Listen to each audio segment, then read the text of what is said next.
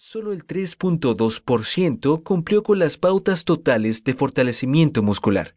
El 28.5% cumplió con las pautas totales de actividad aeróbica y solo el 21.4% cumplió con las pautas totales tanto de actividad aeróbica como de fortalecimiento muscular. De acuerdo con un estudio realizado en 2009, la segunda barrera más común en la formación de un hábito de ejercicio, después de la falta de apoyo, es la falta de voluntad. Aquí radica la dificultad al promocionar el ejercicio, algo que toma tiempo y esfuerzo, en comparación con una píldora que genera resultados instantáneos. Afortunadamente, aunque no existe una píldora mágica, sí existe el ejercicio. Además, tampoco es tan fácil introducirlo a tu vida como para tener que esperar a que aparezca la píldora. Lo único que necesitas son técnicas y estrategias prácticas comprobadas para formarte el hábito del ejercicio. Como autor de libros como Cómo construir la autodisciplina, resiste tentaciones y alcanza tus metas a largo plazo, y Autodisciplina diaria, hábitos cotidianos y ejercicios para construir la autodisciplina y alcanzar tus metas, la autodisciplina es mi principal área de especialización. Quiero ayudarte a romper las barreras más comunes para lograr que el ejercicio sea parte de tu vida y finalmente desarrollar un hábito permanente para que puedas sentirte más saludable, más vibrante, alegre y que disfrutes de los demás beneficios que proporciona el ejercicio físico regular.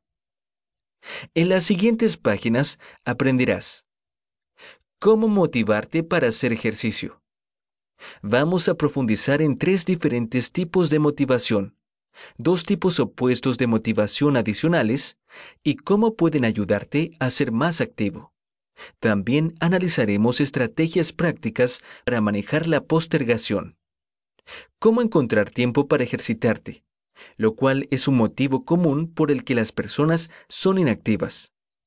Aprenderás sobre el horrible compromiso que estás haciendo al no ejercitarte debido a la falta de tiempo. También aprenderás cuándo ejercitarte, así como diversas maneras poco obvias de encontrar más tiempo para hacer ejercicio. ¿Cómo permanecer motivado para ejercitarte? A menudo es fácil empezar, pero es difícil continuar.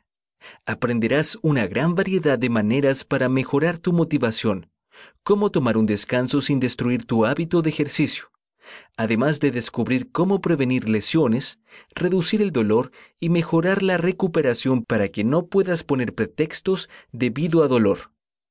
¿Cómo disfrutar del ejercicio? Los consejos sobre cómo disfrutar del ejercicio están esparcidos por todo el libro, pero en este capítulo nos centraremos completamente en uno de los consejos más simples y más eficaces, que probablemente transformará completamente tu actitud hacia el ejercicio. Si siempre has tenido problemas manteniendo un hábito regular de ejercicio, es posible que seas víctima de este enfoque negativo que a menudo es elogiado en muchos gimnasios. ¿Cómo lidiar con otras cuestiones relacionadas con el ejercicio?